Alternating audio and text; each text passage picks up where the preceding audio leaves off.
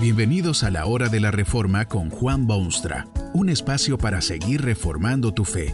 Este podcast es patrocinado por la casa editorial Poema Publicaciones, tu primera opción para libros centrados en el Evangelio, para cada rincón de la vida. Para ver los nuevos libros de este mes, visita nuestra página www.poema.co. Ahora escuchemos a Juan Boonstra con el programa de hoy. Hay muchos privilegios en la vida y algunos privilegiados. Es un gran privilegio, por ejemplo, tener una familia feliz. Qué inmensa satisfacción es ver el desarrollo de estos pequeñitos de bebés indefensos en hombres de acerado carácter. Y ese amor romántico que parecía haber alcanzado su límite durante la luna de miel, ahora parece diez veces más profundo. Qué privilegio amar de ese modo y ser amado. Hay mucha gente que considera el ser exorbitantemente ricos como privilegio singular. Y para llegar a serlo, se llevan por delante obstáculos e impedimentos y avanzan, avanzan hasta obtener esa posición de privilegio. Hay algunos pocos que han llegado a manejar la cosa pública, por dedicación a esos ideales o por destino incomprensible o por mandato de la ciudadanía. El hecho es que se sientan en los palacios oficiales y escriben leyes y tienen influencia sobre sus pueblos. ¿Qué privilegio le gustaría a usted? ¿Le gustaría llegar a presidente? ¿Quisiera un empleo seguro y bien remunerado? Desea más bien una vida placentera y feliz, ¿cuál suceso o evento sería considerado el más espectacular privilegio en su vida? Para algunas personas es su tradición religiosa lo que constituye su más preciado privilegio, el nombre que llevan, los parientes que son esto o aquello, las costumbres, la religión que heredaron de sus padres. Qué privilegio haber así nacido y así vivir. ¿Quisiera usted de veras saber cuál es el más espectacular privilegio en la vida humana? Uno de los apóstoles de Jesucristo lo destacó en sus escritos y el eco de sus palabras se ha estado oyendo por todos los rincones de la tierra hasta hoy mismo. Es con un tono casi de incredulidad o de asombro que dice el apóstol Juan. A todos los que le recibieron, a los que creen en su nombre, el de Jesús, les dio potestad de ser hechos hijos de Dios. Ese es el privilegio más espectacular que pueda obtenerse, la potestad de ser hechos hijos de Dios. Lo dijo el apóstol amado, casi preferido de Jesucristo mismo. Fíjese usted primero en lo que es el ser humano. Verdadera joya, por cierto, de intelecto brillante y profundas emociones y voluntad envidiable, creado a la imagen del mismo Dios, capaz de grandes proezas y hazañas y heroísmo sin par. ¡Qué espécimen estupendo es el ser humano! Pero contemple usted la realidad desnuda en vez de idealizar o hacerse fantasías. Mire usted objetivamente a esta criatura excepcional que se designa como humana. Véalo en sus horas de descanso y en sus relaciones matrimoniales y en su deseo de imponerse sobre otros y en su rigidez ideológica y en su intolerancia y en su negación de derechos ajenos y en su discriminación personal y en sus actos de explotación y en su llanto secreto y en sus dudas internas y en sus tumbos y caídas. ¿Le parece ahora tan extraordinario y superior? Usted sabe que no es así. El hombre ha descendido a niveles que a veces se aproximan a lo bestial. Comete crímenes que no tienen descripción, estructura males que se vuelven crónicos, se llena de codicia, siente hambre de sexo y de riquezas materiales y de comidas suculentas y de adulterio y carnalidad. Hay egoísmo en el pecho humano y hay orgullo tal que no le permite pedir perdón al semejante ni saludar al prójimo con cortesía.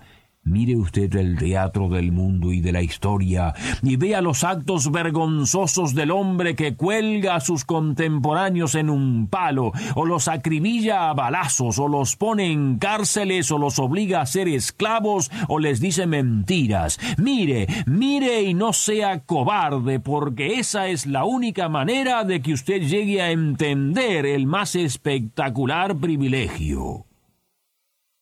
Si usted quiere darle giro religioso a estas cosas, observe las vidas que tocaron la vida del Hijo de Dios. Uno era publicano, que es traidor a su patria y sediento de riquezas materiales. Otra mujer era quien sabe qué, porque cinco maridos había tenido y el que en ese momento tenía no era su marido. Algunos eran discípulos, íntimos amigos, predilectos alumnos, pero entre ellos se pelearon por decidir quién era el mayor. Uno fue apóstol preferido del Cristo, pero en el momento decisivo juró con toda su alma que ni siquiera conocía al Cristo. Y hay un borracho y una madre altiva y un ladrón condenado a morir y un paralítico y un ciego, ¿Qué posilga más sucia y maloliente se han hecho los hombres para revolcarse en ella? ¿Qué cuadro de vergüenza se han pintado? ¿No siente usted mismo estas debilidades y dificultades y obstáculos y cosas negativas en su propia vida? Consuélese, consuélese, porque bueno, así es el hombre, así es. ¿Puede imaginarse usted lo radical de esto?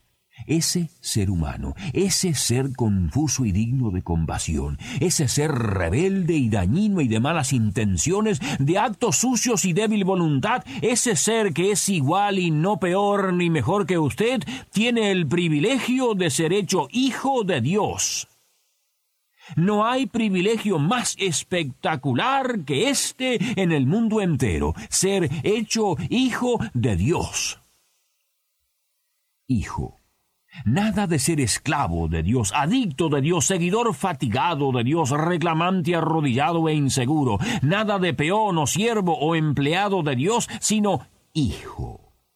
Esto se traduce en los más estupendos privilegios y las más extraordinarias bendiciones. Es espectacular este privilegio de ternura y de apego personal y de relación íntima con quien es soberano Señor de cielo y tierra hijos de Dios.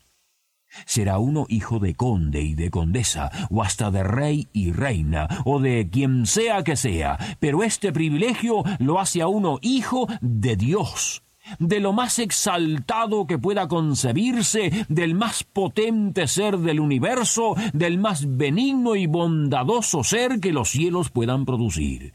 Si usted ve lo que es el hombre y ve lo que es Dios, se dará facilísima cuenta de que ser llamados sus hijos es verdaderamente el más espectacular privilegio. ¿En qué consiste este privilegio de ser hechos hijos de Dios? Resulta sumamente difícil, si no imposible, definir lo que sucede. Solo puede decirse que el hombre no se hace hijo de Dios, sino que es hecho hijo de Dios. Es el Dios soberano que interviene en la oscura vida humana y la transforma. Es Dios quien penetra las regiones invisibles del corazón y hace nacer la fe y la confianza en el nombre de Jesús. De ahí que se diga que Jesús salva. Es por la fe en Él que el hombre es hecho hijo de Dios.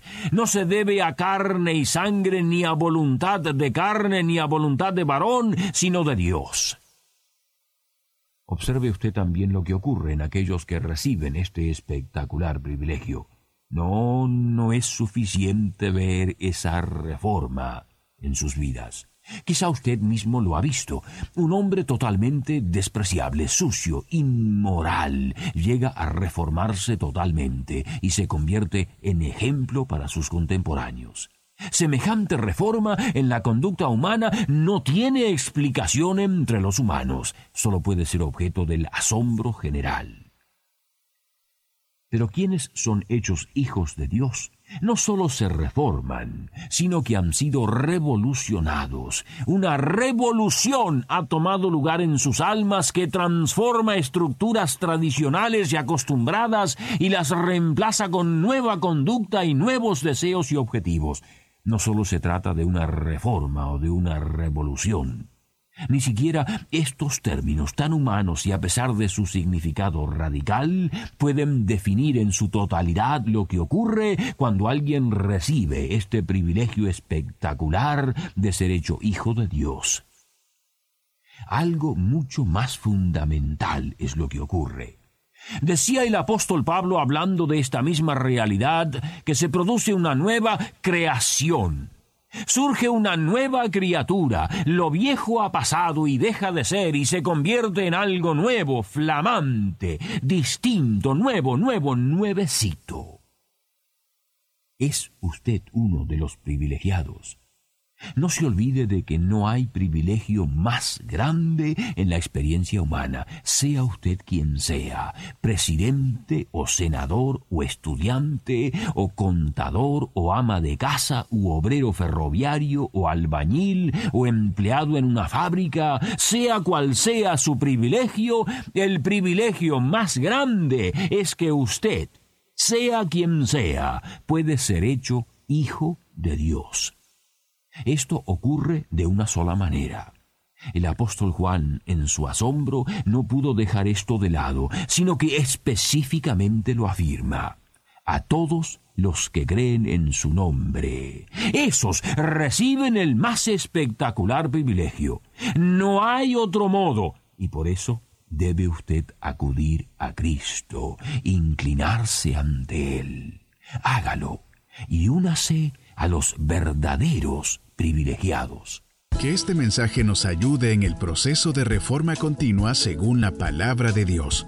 Si quieres profundizar en la exposición bíblica, puedes buscar más recursos en www.poema.co. Allí encontrarás libros que te ayuden a entender la palabra de Dios y aplicarla a tu vida. Poema, el Evangelio para cada rincón de la vida.